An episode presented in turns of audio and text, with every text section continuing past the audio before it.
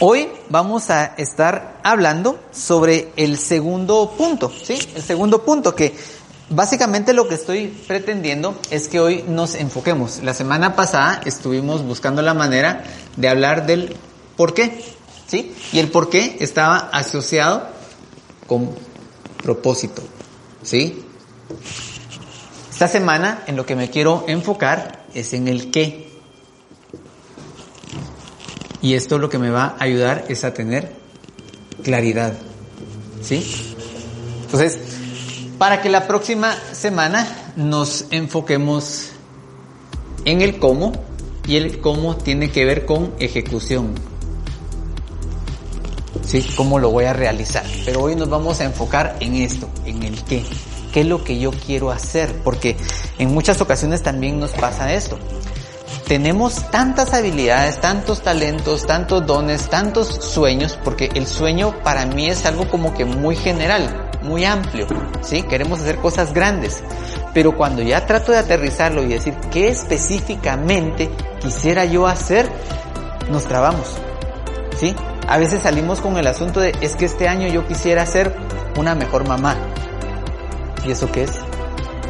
¿Sí? Este año yo quisiera ser un mejor trabajador. ¿Y eso qué es? Este año quiero ser un mejor estudiante. ¿Eso qué es? ¿Sí? ¿Por qué? Porque si yo no tengo claridad, lo miro como que muy amplio, las cosas que quiero alcanzar. Ministerialmente a veces tenemos esos sueños, es que yo quiero alcanzar a las naciones, yo quiero llegar a un montón de, de lugares, yo quiero hacer un montón de... Pero eso qué es? ¿En qué lo traduzco y cómo lo llego a aterrizar? Entonces, por eso es que el segundo punto, yo logro liberar mis sueños cuando establezco metas que me permiten avanzar. ¿Sí? Las metas justamente se convierten en esas, en esos indicadores que yo voy teniendo de que estoy alcanzando mi sueño. Entonces, si ustedes se van dando cuenta, aquí ya estoy haciendo dos grandes diferencias, ¿sí? Por un lado están los sueños, el sueño es grande, el sueño es inmenso, ¿sí? Las metas son aspectos más puntuales, más pequeños que nos están permitiendo avanzar hacia ese lugar. Si yo lo mirara, es como que si yo tuviera esto y digo, este es mi meta, mi sueño, perdón, este es mi sueño. Enorme, grande, alto. Incluso, fíjese, un sueño puede ser tan grande que en algún momento puede verse inalcanzable y hasta nos podemos morir y no lo logramos, de tan grande que era. ¿Sí? Incluso en la Biblia se nos menciona los héroes de la fe, que dice que muchos de ellos murieron sin haber visto cumplida la promesa. ¿Se recuerda? Entonces el sueño de ellos era tan grande que no les alcanzó la vida para poderlo ver. Pero se van estableciendo en el camino metas que nos van permitiendo alcanzar esos objetivos. Y hoy lo que quiero hablar es precisamente de cómo podemos alcanzar esas metas. A ver, ¿quién se recuerda? ¿Quién sabe quién es ese personaje? Nueva generación va a costar un poquito porque no creo que hayan visto esa película. ¿Ah? Alicia en el País de las Maravillas. ¿Cómo se llama ese? Ese gato. ¿No se recuerdan? ¿No se recuerda? Es el gato rizón. Así se llama el gato, el gato rizón. ¿Alguien se acuerda en qué, en qué escena aparece el gato? ¿No? Ok. ok, les cuento. Alicia es, Alicia en el País de las Maravillas es, el, la historia de una niña que tenía muchas fantasías en su cabeza y dentro de lo que ella pasa es que aparentemente se queda dormida y en eso despierta y ve a un conejo, ¿sí? Un conejo que empieza, que habla y que va siguiendo un, está corriendo porque va tarde para una reunión, es lo único que él dice. Entonces Alicia en la curiosidad empieza a perseguir al, conejo, el conejo se mete en una madriguera, en un agujero, ella se va atrás del conejo eh, y cae en un mundo de fantasías, en un mundo donde las, donde eh, las flores hablan, donde los árboles se mueven, donde pasa cualquier cosa de, locuras que puedan estar pasando. En cierto pasaje, ella llega a un lugar donde hay un montón de caminos, ¿sí? Y hay un montón de letreros y de rutas que señalan para diferentes lugares. En esa perdida estaba así viendo por todos lados cuando escucha que alguien se empieza a reír de ella. Ella se pone así como que ¿quién será? Y empieza a aparecer, incluso aparece por fases el, el, el gato. Primero aparece la sonrisa, ella se queda así como que asustada, luego aparecen los ojos y al final pues aparece todo el cuerpo. Y entonces viene ella y le dice al, el, gato le dice, ¿qué estás haciendo? Le dice, pues aquí le estoy viendo. Entonces le dice, eh, lo único que quiero saber es qué camino tomar, dice ella. Y el gato le pregunta, eso depende, ¿a dónde quieres ir? Y ella le dice, eso no importa. Entonces el gato le contesta sabiamente, entonces no importa qué camino tomes. ¿Sí? ¿Sí? Ella le dice, no sé a dónde quiero ir, pues no importa qué camino, qué camino tomes. Si fuera un chapín, hubiera dicho, el que no sabe a dónde va, cualquier camioneta lo lleva. ¿Sí? ¿Sí? Dicho en buen chapín, esa es, la, es la paráfrasis de lo que, de lo que él hacía. Ahora, ¿qué pasa con esto? Cuando nosotros estamos avanzando en esta búsqueda de nuestros sueños, nos vamos a encontrar a veces como esas carreteras lindas que hay en, nuestra, en nuestro país, ¿verdad? Así, esos, esos, esas carreteras. Y esas carreteras nos van a generar diferentes tipos de obstáculos. Voy a empezar en este lado y quisiera que me ayudaran a leer una por una conforme yo les voy a mencionar. ¿Cuál es el primer obstáculo que podemos encontrar? Poca claridad. ¿Sabemos qué hacer? Uno de los primeros obstáculos que encontramos para poder alcanzar nuestros sueños es eso sé lo que tengo que hacer. No, solo sé que quisiera hacer algo, pero no sé ni qué es lo que quiero hacer. ¿Sí? Vamos con el segundo obstáculo. ¿Sí? Entonces luego viene la, parte del compromiso. Realmente estoy comprometido con lo que esto quiere, con lo que esto implica, con el esfuerzo que esto requiere, con lo que tengo que aprender, con lo que quiero lograr, con lo que, con lo que a mí me está buscando alcanzar. Número tres. Sí, entonces fíjese que aquí es algo muy importante, porque hay ocasiones en que nosotros podemos encontrarnos con oportunidades, pero no hemos desarrollado las capacidades para esas oportunidades.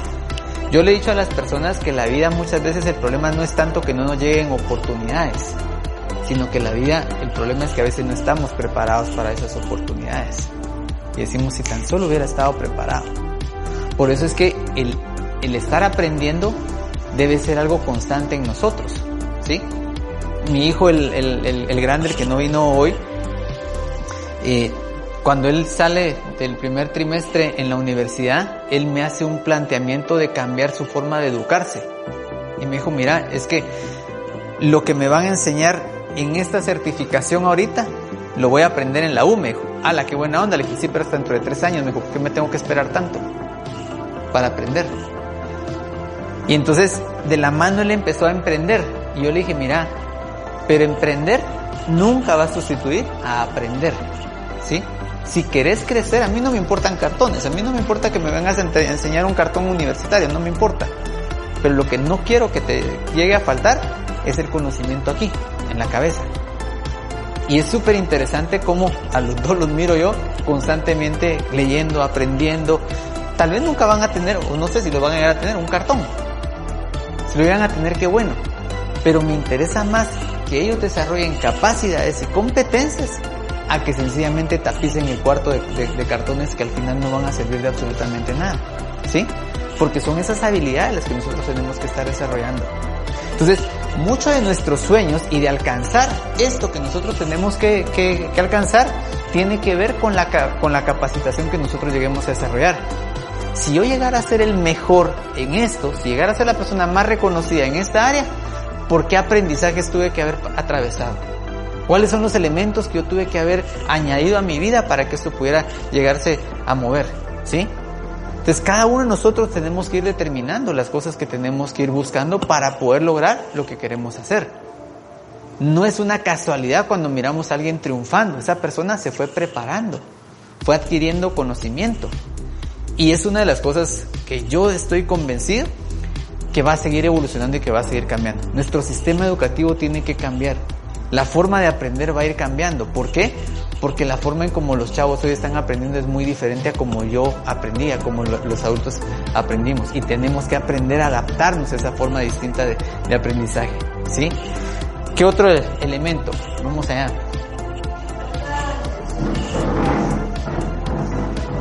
Sí, o sea, esto tiene que ver con a quién le estamos rindiendo cuentas, poca rendición de cuentas. O sea, a veces nos cuesta reportarle a la gente lo que nosotros estamos haciendo. Nos cuesta decir a la gente qué es lo que hago, ¿sí? Y aquí es donde, donde hoy, hoy vamos a platicar justamente que eso es uno de los elementos claves y trascendentales para poder alcanzar metas. El aprender a rendir cuentas. Karina, vamos con la siguiente. Creemos que los sueños se alcanzan en soledad, fíjese. Estamos pensando a veces que, que, solitos, pues, ¿verdad? Que yo me rasco con mis propias uñas y que no necesito de nadie más y que yo tengo que poder con todo. No, hombre, no tenga pena, no se preocupe, yo miro cómo le hago. ¿Sí? No, no, no, no se angustie, yo, yo veo cómo salgo con este, con este asunto. Y no es así. Si algo nosotros vamos a necesitar para poder alcanzar nuestros sueños es del acompañamiento de otras personas, de la ayuda, de la, del interés, del, del jalón de orejas en algún momento, del conocimiento, ¿sí? De otras personas, a veces del apoyo moral incluso, de alguien que puede estar desanimado, triste, angustiado, de alguien que sencillamente no sepa ni papa de lo que nosotros estamos haciendo, pero que tenga la capacidad de llorar con nosotros o de reír con nosotros, de acompañarnos en las situaciones que nosotros estamos atravesando, en esos, sueños locos que, que se nos pueden llegar a, a ocurrir, ¿sí? Entonces, es importante eso. Y finalmente, Julio, ¿verdad? Julio.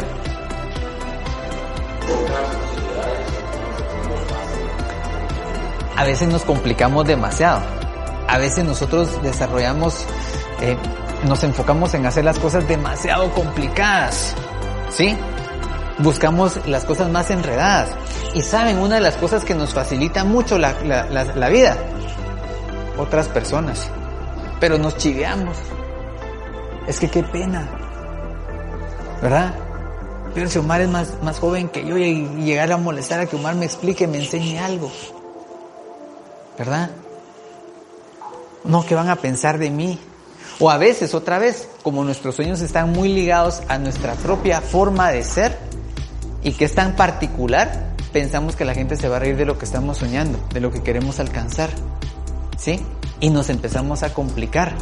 Muchos de los traves a veces que tenemos acá en esta situación provienen de, nuestra, de nuestros topes mentales, de, de los obstáculos que yo mismo me estoy poniendo ante las cosas que están pasando. Creemos que la edad es un obstáculo y en los dos extremos. A veces decimos que estoy muy jovencita para hacer esto estoy muy chavo para hacer esto, estoy muy chavo para hacer esto, que me va a hacer caso ahorita? Entonces, cuando ya tenga cierta edad, ya le voy a entrar. Luego nos llega a pasar al revés. Hijo, la gran ya se me fue. Ya estoy muy grande. ¿Y ahorita ya para qué? ¿Verdad? En el libro de, Éxodo, cuando se cuenta de la muerte de Moisés, dice en Deuteronomio, no me recuerdo el, capítulo que es el último, pero en ese último capítulo cuando habla de la muerte de Moisés dice, y cuando Moisés murió tenía 120 años, sus ojos aún veían bien y su cuerpo aún tenía vigor. Fíjese que en una ocasión yo, yo estaba justamente en esa etapa de decir, yo ya voy tarde, Tenía 35 años más o menos en ese, en ese entonces. Yo dije, yo ya voy tarde para hacer las cosas que quiero hacer con mi vida, los sueños que quiero hacer. Y me tengo que conformar a seguir viviendo la inercia de vida que estoy llevando en este momento. Y me recuerdo que en ese, en ese entonces yo estaba leyendo la Biblia, era en, en, en, en el libro físico, era en la noche, y ya estaba, la mamá de, de aquellos ya estaba dormido, y cuando yo leí ese pasaje, me quedé así, cerré la Biblia, pero la tomaté. Y entonces ella se despertó y, pues, ¿qué onda? Me dice, ¿qué pasó? Me dijo. Te digo, Moisés no se murió de viejo, le dije. Y ella se quedó así como que terminándose de despertar, ¿verdad? Entonces, ¿qué, ¿Qué me dice? Mira, le dije, dice que Moisés, cuando murió, 120 años, sus ojos aún veían bien y su cuerpo aún tenía vigor. Moisés no se murió de viejo. Moisés se murió porque ya había cumplido su propósito en esta tierra, le. No se murió de viejo. ¿Y eso qué quiere decirme? Que yo de verdad le pido a Dios no morirme hasta no haber cumplido mi propósito en esta tierra. Y vas a vivir 120 años, me dijo, pues no sé si voy a vivir 120, si solo voy a llegar a los 40, no me importa, le. Pero los que tenga que vivir, espero haber cumplido con el propósito que Dios me dio. ¿Sí? Pero eso tiene que ver con esto. Entonces una de las primeras cosas que a veces tenemos que aprender a cambiar es nuestra forma de pensar. Pero nuestra forma de, pensar cambia de acuerdo a lo que nosotros le estamos dando de alimento a nuestra mente. ¿Sí? ¿Con qué nos estamos dejando alimentar? ¿Cuáles son las cosas que estamos dejando que entren a, a nosotros en nuestra mente? ¿Sí? Y ahí es donde entonces entra el aspecto de poder tener objetivos retadores. ¿Sí? Y eso es lo que yo quiero que ustedes puedan eh, soñar y empezar a pensar hoy. ¿Cómo puedo llegar a tener objetivos retadores? Porque un objetivo retador busca, Omar. ¿Sí? Busca que nosotros no sintamos que estamos fracasando. ¿Sí? Luego, José. Y cuando hablo de todos los recursos, no estoy hablando únicamente de la parte económica, ¿sí? Pensemos en nuestras ideas, pensemos en nuestra energía, pensemos en la gente que nosotros conocemos, pensemos en nuestra propia forma de ser y nuestra propia personalidad. Aquí yo les recomiendo algo, que fue un ejercicio que no dejé la semana pasada, pero que, igual es, y que, creo que todos lo hemos realizado en algún momento. Tal vez lo hemos visto a, a nivel empresarial. Haga un FODA personal. ¿Sí? ¿Qué es un FODA? A ver, ¿quién, quién sabe qué es un FODA? ¿Sí? Cabal. Entonces estas son las fortalezas. ¿Cuáles son las fortalezas que yo tengo? ¿Cuáles son las oportunidades que estoy teniendo en este momento?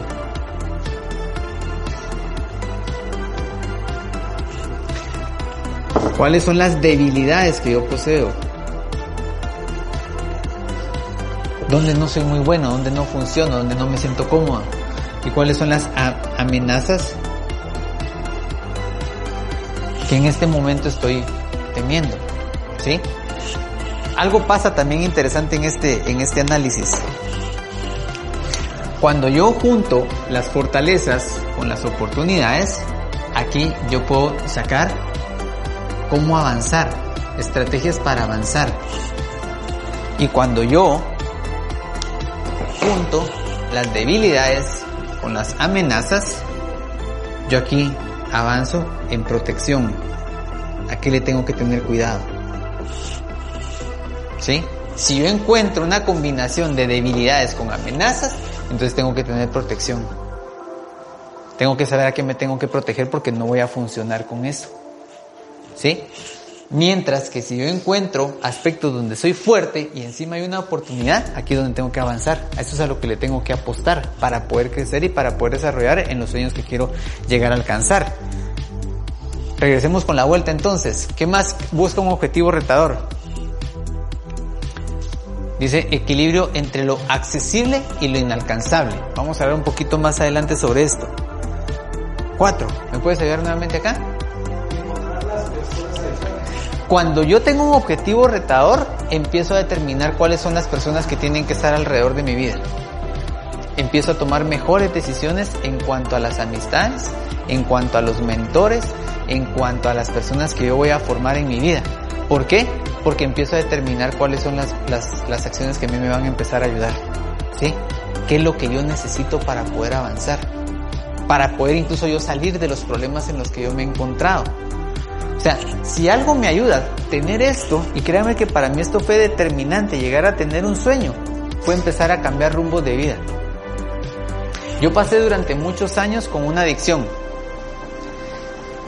¿Y saben qué momento estoy convencido yo que, que empecé a ganarle la batalla a la adicción? Cuando empecé a tener una visión. Porque me di cuenta que la adicción no sumaba en nada a que yo alcanzara mis sueños. ¿Sí? Era un tiempo que yo estaba desperdiciando en lugar de invertirlo en alcanzar mis sueños. Y cuando yo empecé a tener una visión, entonces empecé a buscar el tipo de personas con las que yo quería trabajar, con las que yo me quería reunir. Llegó un momento en que yo incluso entre un plan que hice puse el nombre y apellido de personas con las que yo quería trabajar, con las que yo quería estar cerca. Y durante más de seis años estuve trabajando cerca de esa gente. Se convirtieron en gente cercana a mí, amigos, personas que me enseñaron, que me, que me, que me formaron en muchos aspectos, pero logré entender que un objetivo retador me va a ayudar a acercarme a las personas. Yo les decía la semana pasada también, muchos de los amigos que yo tengo, yo fui intencional en decir, ah, yo quiero hacerme cuate de aquel. Yo quiero hacerme amigo de ella. Yo necesito la, la amistad de esa persona porque me va a ayudar en este sentido. ¿Verdad? Busqué la manera de ser intencional porque me di cuenta que Jesús mismo fue intencional en la búsqueda de la gente que él, que él, que él tuvo. En Marcos capítulo 3, no, sí, Marcos 3, dice, y subiendo a un monte, llamó a los que él quiso para que estuviesen con él. Fíjese, fue intencional. O sea, él no se fue a meter entre la gente solo por meterse. Él no jaló a la gente, a ver quiénes se quieren venir, muchas nada más, ¿verdad? No dice, llamó a los que él quiso. Fue muy intencional en escoger gente. ¿Y para qué los escogió? Para que estuvieran con él, para que fueran sus amigos, para que estuvieran al tanto de los planes, de los sueños. Y más adelante, en Juan capítulo 17, él les dice, miren, ya no los voy a llamar mis siervos, porque el siervo no sabe lo que hace su maestro, sino que los voy a llamar mis amigos, porque les he contado todo lo que tenía que contarles que venía del Padre. ¿Sí? Jesús solo en dos ocasiones utiliza la palabra amigos en la Biblia. Una fue en esa. ¿Cuándo fue la segunda ocasión que Jesús utilizó la palabra amigos? A ver quién se recuerda.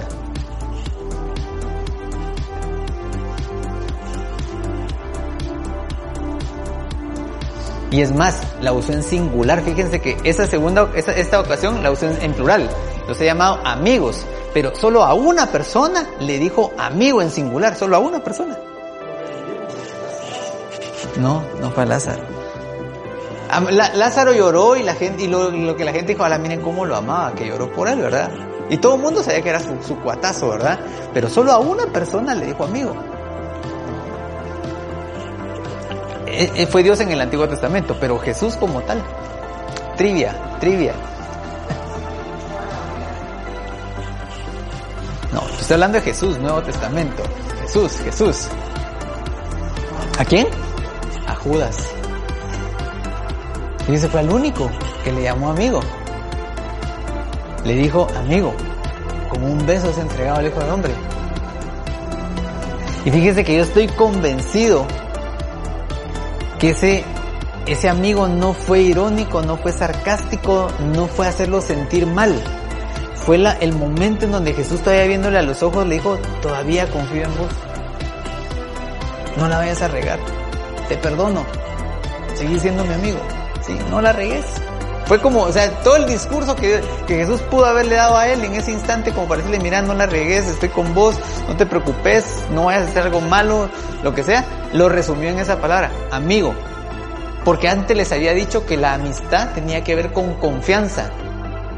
Les dijo, no les voy a llamar mis siervos, sino que les voy a dar amigos porque les he confiado todo lo que el Padre, les tengo confianza. Entonces Jesús le estaba diciendo a los ojos a Judas, amigo, te tengo confianza. Con un beso me entregaste, pero te tengo confianza. No la vayas a regar. Igual la regó, pues, pero fue a la única persona que Jesús en plural, en singular le dijo amigo. De ahí a nadie más le dijo amigo. Ojo, los grandes retos nos van a ayudar a encontrar a la gente correcta. ¿Sí? Y finalmente nos van a ayudar a movilizar, energizar, impulsar y motivar. Por eso es que necesitamos grandes retos, sueños grandes. Sueños chiquitos cualquiera los hace. ¿Sí? Entonces no nos generan el, suficiente desafío, el, el, suficiente reto. Pero cuando hacemos algo grande, entonces ahí es donde nos motivamos. Y es donde gracias a esos objetivos retadores que vamos a poder diferenciar entre trabajar en algo, solo hacer las cosas que tenemos que hacer, o trabajar por algo. ¿Sí? Vamos bien. Preguntas, comentarios que tengamos hasta el momento. ¿No? Ok. Entonces, ¿cómo logramos la claridad? Aquí viene la parte interesante de, la sesión de hoy. Es necesario tener bien definidas nuestras metas. Esta claridad es súper importante. Entonces, para eso yo voy a utilizar la palabra metas para poder definir las características que tienen que tener, que tienen que tener mis, mis objetivos. Pero antes de ello, quisiera que usted me ayudara con, con algo. Voy a repartir esto. ¿Me puedes ayudar? Te dejo una, te quedas con una y reparte los demás y si me echas la mano ahí. Una para cada uno. ¿Tienen con qué anotar?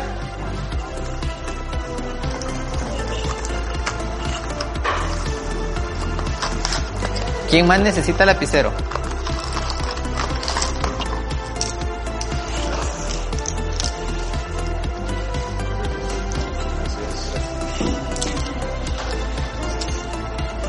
Y no los culpo porque uno ya no usa estas cosas ustedes.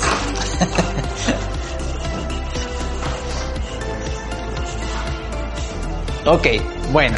Lo primero que necesito es que ustedes puedan escribir una meta que tienen para este 2023. Cualquiera. Una, una de las metas que ustedes se han propuesto para este 2023. ¿Sí? Escriban de un lado. Una meta que ustedes tienen para, para este 2023.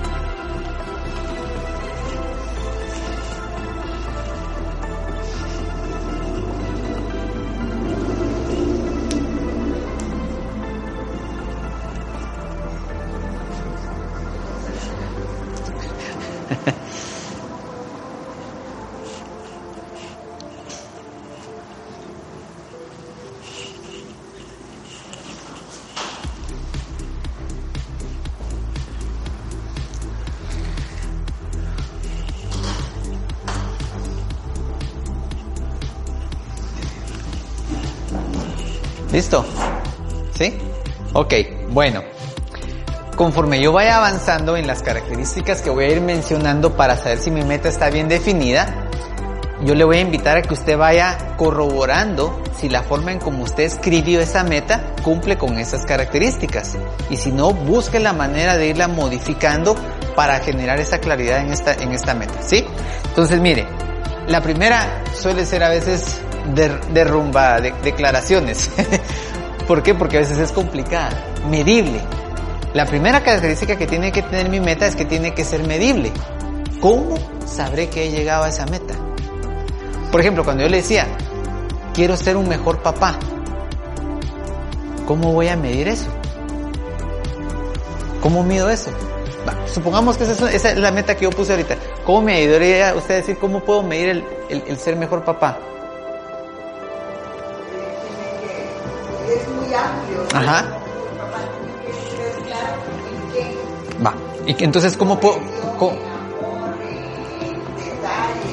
Va, por ejemplo, quiero ser mejor papá en detalles. ¿Cómo, cómo mido eso? A ver, ayúdeme. Ajá. Y... Ok. Ayúdeme entonces a tratar de definir entonces. Conocer más a mi hijo, decía usted detalles lo pasé a conocer más a mi hijo. ¿cómo, ¿Cómo puedo medir que conozco más a mi hijo? Tiempo. Tiempo. El tiempo sí lo puedo medir. Entonces, ¿qué tendría que hacer? Saber tal vez cuánto tiempo estoy compartiendo ahorita con él y de repente decir cuánto tiempo más quiero compartir con él. ¿Sí? Entonces de repente digo, si de repente en esta semana yo, yo, yo estoy dándome cuenta que comparto con él, voy a poner una cantidad cualquiera, 5 horas a la semana, una meta podría ser que yo quiero compartir con él 8 horas a la semana. ¿Sí? Me, me estoy dando a entender. O sea, tengo que empezar a escarbar y a preguntar cómo voy a saber que lo logré, cómo voy a encontrar que yo logré esto, ¿verdad? Una meta, usted sabe cuál es la meta al inicio de año que más aparece a nivel mundial. Bajar de peso, ¿sí? Esa es la meta que más, a nivel mundial es la meta que más aparece, ¿sí? Es la meta que más aparece. La segunda meta está relacionada con temas de estudio, ¿sí? Sí, la segunda. Sí, pero el punto es, quiero bajar de peso. Otra, otra meta que también es muy popular es, este año sí voy a ahorrar. ¿Cuánto? ¿verdad? Bajar peso, ¿cuánto? Yo en mi caso tengo que subir, no bajar, ¿verdad? Entonces yo nunca encajo en esa, en esa meta y poco a poco la he ido, la he ido subiendo aunque no lo crea. Entonces lo primero que tengo que determinar es cómo voy a saber que, que alcancé esa meta. ¿Cómo voy a, poder determinar que alcancé, que alcancé esa meta? ¿Sí? Segundo elemento, la meta tiene que ser lo suficientemente específica. Es decir, la gente a la que yo se la declare, a la que yo le cuente lo que quiero hacer, tiene que tener la suficiente claridad en lo que quiero, en lo que yo quiero trabajar. ¿Verdad? Fíjate que este año sí me propuse bajar de peso. Ah, ok, pero no me queda claro cuántas onzas, cuántos gramos, cuántas libras vas a, a, bajar. Ahora, si yo le digo a la gente, mira, fíjate que este año sí me propuse que voy a bajar 15 libras de peso y me voy a mantener en ese peso. ¿Sí? Entonces estoy buscando la manera de ser específico. De repente a nivel académico, tener cierta, cierto nivel de promedio en, clases, ¿verdad? Este año voy a ser un mejor estudiante. ¿Qué es eso? ¿Verdad? Ah, voy a subir mi promedio general. Pero de repente puede ser todavía muy, muy general y de repente me puedo enfocar en un par de materias en las cuales me fue muy flojo en, el, en el año anterior, ¿verdad? Y pensar que en esas me voy a esforzar un poco más. Entonces, esto lo que nos empieza a ayudar es como que a, cerrar el embudo. ¿Por qué? Porque el principio del enfoque es clave. Si yo no soy claro, si yo no soy específico, lo que hago es que empiezo a, a desperdiciar mis recursos. Porque no es lo mismo la calidad que yo puedo tener. Supongamos que yo tengo mil quetzales para comprarme ropa. No es la misma calidad que yo agarre esos mil quetzales y compre 50 pares de zapatos. Y usted dice, man, ¿y de qué zapatos va a comprar usted 50 pares con mil quetzales? ¿Saben ni de qué calidad van a ser? A que de repente yo agarre esos mil quetzales y compre uno o dos pares. ¿Me explico? La calidad va a ser totalmente diferente. ¿Sí? Pues lo mismo pasa cuando nosotros somos enfocados. Cuando nosotros empezamos a tener muchas cosas a las que queremos pegarle, empieza a ser muchísimo más el nivel de frustración. Por eso, una recomendación que se nos da es que en un ciclo de tiempo, en un año, busquemos la manera de enfocarnos en dos o tres metas que nosotros consideremos crucialmente importantes, que sean trascendentales. Que yo dijera, de todas las cosas que quisiera alcanzar al final de año, hay tres que para mí son trascendentales y cruciales. Y a esas tres les voy a poner todo mi empeño, todo mi esfuerzo y toda mi dedicación. Y esas van a ser las metas específicas a las cuales yo me quiero enfocar. Van a haber muchas otras cosas y proyectos que obviamente yo voy a estar involucrado, pero lo que para mí va a decir al final de año es decir, ala, fue un año extraordinario. ¿Por qué? Porque esas tres cosas que eran trascendentales para mí, las logré. Porque mi tiempo, mi esfuerzo, mi dedicación, mi dinero, lo fui invirtiendo en esos tres aspectos. Número tres, el tiempo. Nuestras metas tienen que tener fecha de caducidad. Yo recuerdo que cuando estaba eh, haciendo procesos de entrevistas para reclutar personas al equipo de trabajo, una de las preguntas que yo le decía a las personas era, dígame tres metas que usted tenga. Metas que no me faltaron nunca. Personas que me decían, bueno, una meta que yo tengo es tener una casa propia. Ok, ¿para cuándo? Le decía yo. Y se me quedan viendo con una cara, la este que pura lata, ¿verdad? Yo sin chance y de encima como burlándose de mí, preguntando que para cuánto va a tener mi casa propia. Y se quedan así como que, eh, no sé, tal vez de aquí a unos 5, 10 años. 5 o 10 años. Le decía yo todavía así, ¿verdad? Eh, es que no sé, me decían. Póngale una fecha, Lego. ¿Para cuándo usted va a tener su casa propia? ¿Verdad? ¿Por qué? Porque si yo no le pongo tiempo, pasa lo mismo que nos pasa a todos cuando nos encontramos con un cuate en algún lugar y le decimos, a ver qué día nos juntamos a tomar un café. ¿Le ha pasado? ¿Cuándo se junta con esa persona? Nunca. Porque si usted busca en el calendario, algún día no existe. Si usted se quiere juntar con alguien, le pone fecha. Si usted quiere cumplir algo, le pone fecha. De las diferentes características que yo le estoy dando de una declaración de metas, esta, en mi opinión, es una de las que más miedo genera. Porque es una de las que más compromiso requiere. Si yo digo, de aquí al 20 de mayo yo he bajado 10 libras de peso, eso es preocupante, porque ya le puse fecha y tengo que ver qué hago. De aquí al 7 de septiembre de, del año en curso, yo voy a haber terminado de haber escrito el próximo libro que quiero publicar. Eso ya es complicado, ¿sí? Porque ya le puse fecha al asunto. Entonces, pero este factor es clave, es fundamental. Por eso le decía, ponga una meta que usted vaya a, creer que ha terminado de cumplir como máximo al 31 de diciembre del 2023. ¿Qué meta usted ha terminado de cumplir al, al 31 de diciembre de 2023? Luego, la A de metas tiene que ver con estas dos características que para mí son un balance. Es alta y alcanzable. Es decir, la meta me tiene que desafiar, pero al mismo tiempo tiene que ser realista. Yo me he topado con personas que establecen metas muy altas y el único objetivo de ponerlas tan altas es autosabotearse. Para decir, es que yo lo intenté, pero cuando me di cuenta que no podía, mejor ya ni hice nada usted. Ya, ¿para qué si era demasiado lo que me estaba proponiendo hacer? Entonces mejor seguí igual, ¿verdad? Era demasiado, ¿verdad? Personas que de repente, como yo, que no tenemos costumbre de hacer ejercicio y que de repente decimos, bueno, este año yo voy a hacer una hora de ejercicio. Y a los cinco minutos de estar haciendo sentadilla ya estamos mareados, ¿va? Ay, no son cuentos, ya no voy a echar a mí me hace mal, yo no sirvo para hacer ejercicio. ¿Sí? Entonces, hay ocasiones en que tenemos que ir gradualmente subiendo hasta llegar al objetivo que queremos alcanzar. Pero también no tiene que ser tan bajita, tan alcanzable, que no nos desafíe. Por ejemplo, hay personas que tal vez pueden poner como meta incrementar la cantidad de libros que leen en un año. Entonces, digamos, el año pasado yo leí cuatro libros. Este año voy a leer cinco. ¿Es alta? ¿Es alcanzable? Sí. ¿Pero es alta? Eh, no, no me está desafiando. Entonces me deja en un grado como de pausa que no me permite a mí crecer. El ejemplo que yo pongo con esto es como cuando a mí me tocaba eh, cambiar el foco de, de, de la luz, eh, sobre todo en la casa que vivíamos antes. Yo aún subido en la, en la silla con lo chaparro que soy, a la gran usted me costaba esa vaina, o sea, era un momento en donde yo me tenía que estirar para poder llegar así como que a cambiar el, foco, ¿verdad? Eso es lo que se pretende. Sin embargo, muchas veces nosotros no, no hacemos eso. Le voy a poner un ejemplo. Levante su mano derecha lo más alto que pueda.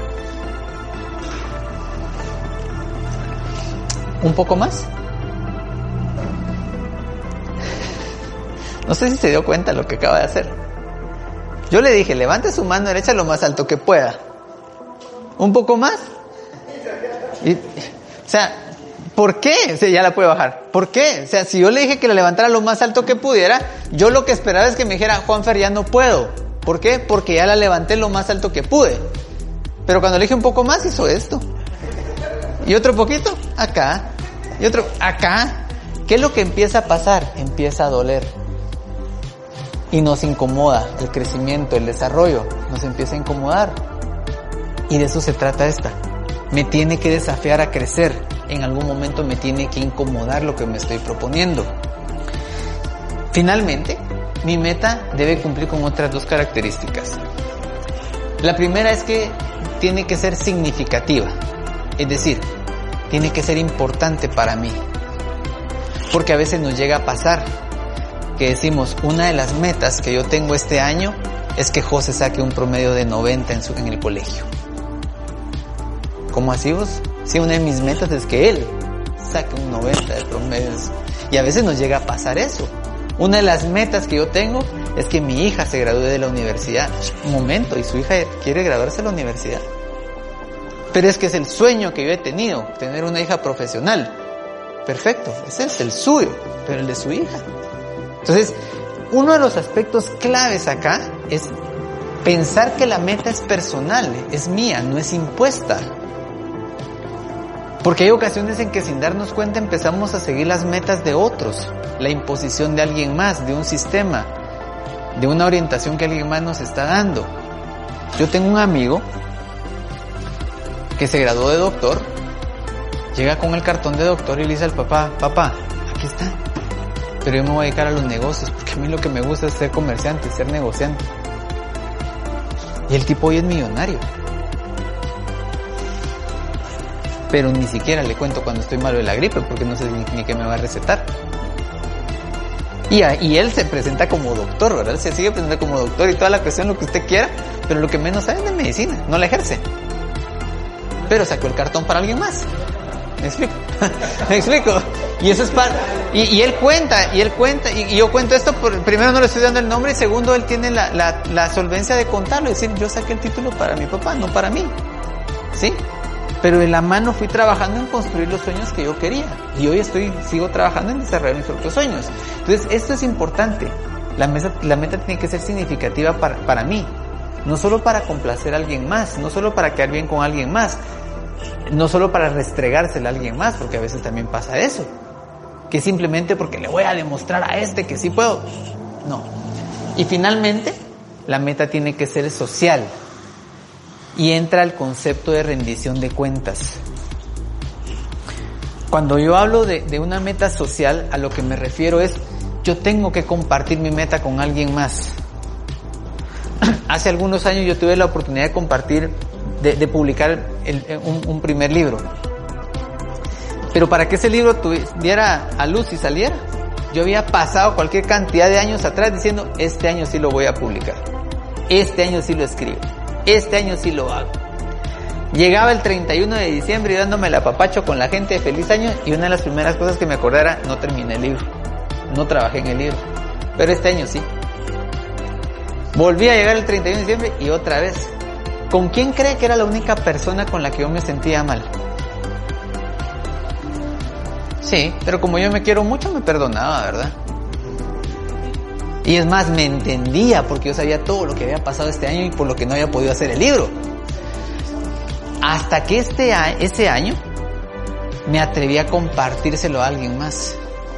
Es más, le dije a una compañera que trabajaba conmigo que me presionara y estableció un compromiso de acción con ella. Le voy a hablar tengo un ratito de eso.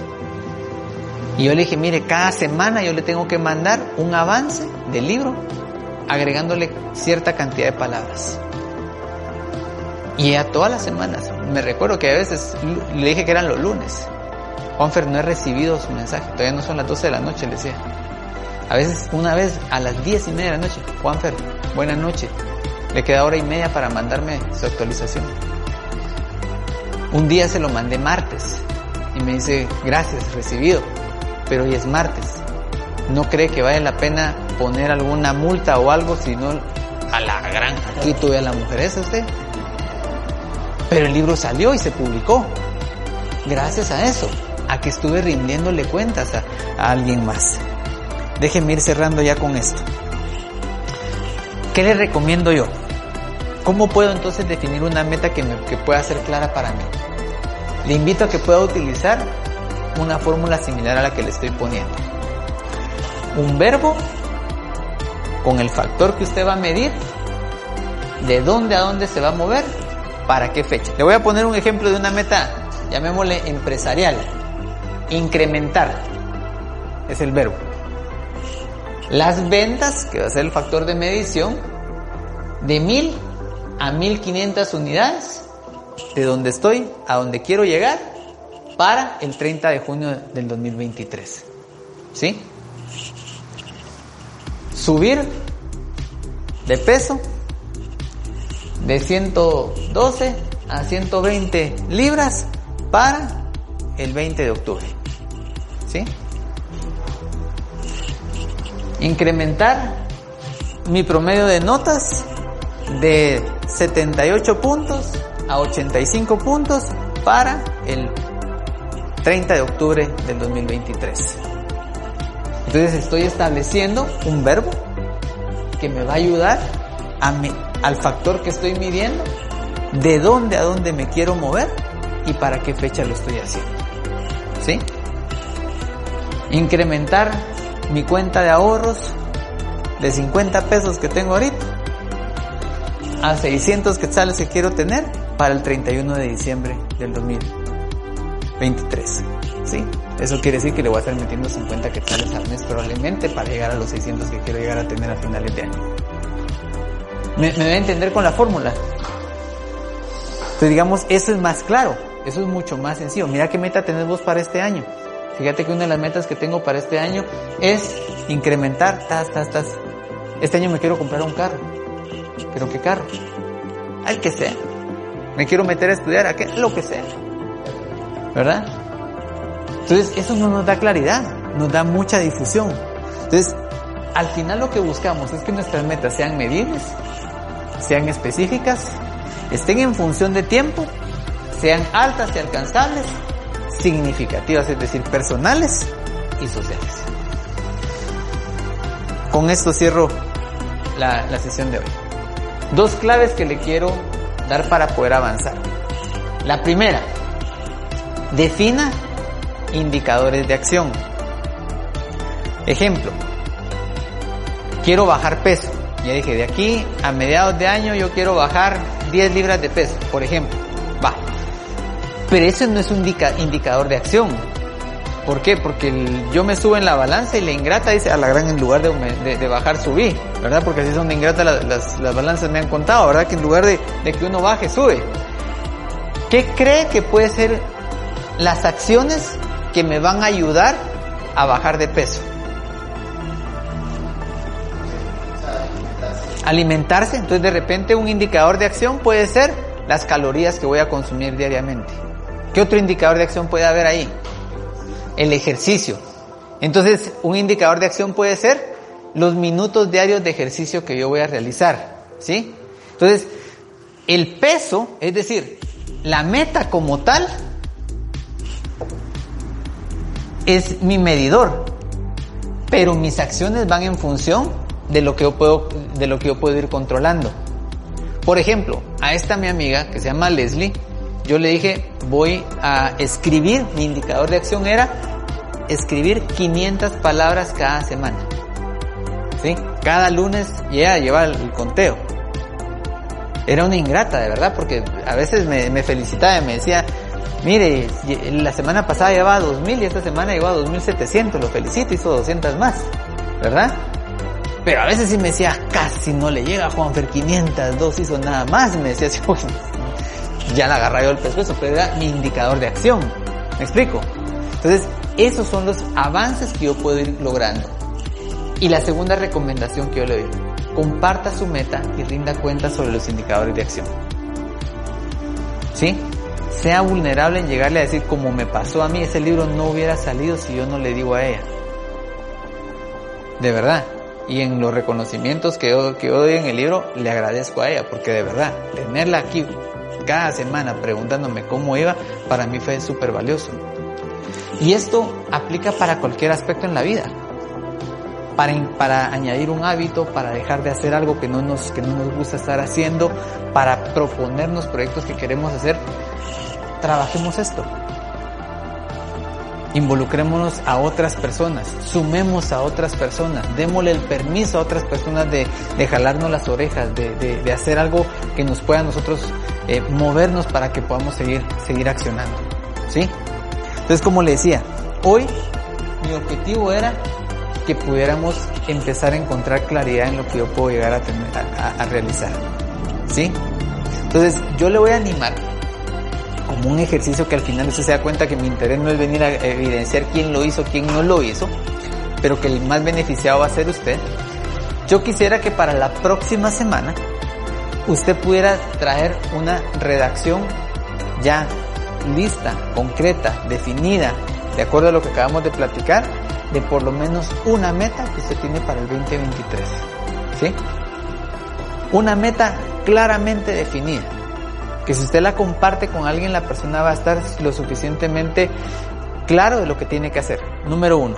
Y número dos, que usted pueda definir indicadores de acción para poder avanzar en cumplir esa meta. ¿Sí? ¿Cuáles van a ser dos, tres indicadores de acción que me van a permitir a mí saber que estoy alcanzando mi meta? ¿Sí? Preguntas, comentarios que tengamos sobre, sobre hoy. Esteban, ¿nos puedes encender la luz para, para quitar la, la oscuridad que hay de este lado? ¿Sí, sí? Ajá. Lo lograron. Hiciste lo, el, el, ejercicio. ¿Quiénes hicieron lo de la personalidad? ¿Cómo les fue? ¿Qué, qué les salió? Parecía brujería, ¿no? ¿Y, y cómo, cómo te resultó la, la personalidad de, respuesta que te dio? Se, ada- se adaptaba.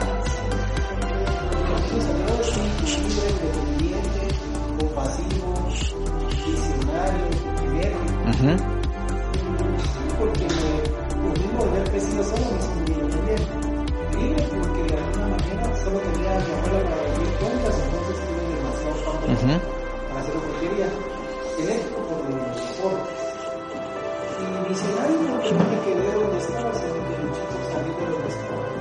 Excelente. ¿A, quién sos? Fíjense que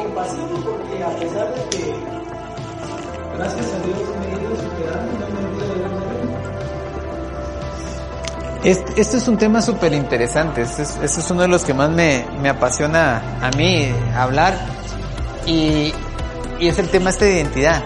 Tal vez una de las cosas importantes que yo quisiera recalcar con esto a través de la, de la prueba es mantengámonos en ese, en ese, en esa búsqueda de seguirnos conociendo, de seguirnos cuestionando, expongámonos a pruebas como estas, hay un montón de pruebas en, en internet que nos pueden ayudar, no nos encasillemos, no tienen, no tienen que servir para encasillarnos, pero sí nos tienen que servir para podernos potenciar, para que esto que platicábamos también hace, hace un momentito pueda ser más evidente, para qué cosas yo puedo funcionar, donde mi forma de ser realmente puede ser una contribución para, para las demás personas, ¿sí? Yo recuerdo que cabal cuando yo empecé a hacer estas pruebas y me di cuenta que efectivamente se me reafirmaba que yo tengo la capacidad precisamente de socializar, de comunicarme con otras personas, yo dije, si yo me puedo ir a abrir puertas, yo no tengo temor de llegar a acercarme a alguien y decirle, mira, reunámonos, platiquemos, me quiero juntar con, contigo, quiero hacer las cosas, soy muy directo para decir las cosas y trato de decirlas pues de mi forma de ser lo mejor que puedo, pero con un objetivo. Yo dije, esto es una fortaleza que yo tengo que sacarle beneficio para mí, pero para cumplir los objetivos que yo quiero llegar a alcanzar. ¿Sí? Entonces, yo espero de verdad que lo que estamos platicando nos, nos siga ayudando. La próxima semana, a lo largo de esta semana, en el, en el grupo de WhatsApp, yo voy a compartir un par de cosas. Primero, voy a compartir un pequeño ebook que trae un resumen de las de estas siete eh, características que vimos de las de las metas. Segundo, voy a compartir el, el nombre de una aplicación que yo voy a, a, a, a comen- a comentar la próxima semana que me ayuda a mí en esta parte del cómo. En esta parte de la ejecución, nuestro tema central digamos aquí en claridad fue metas. Y en esta parte de ejecución va a ser tiempo.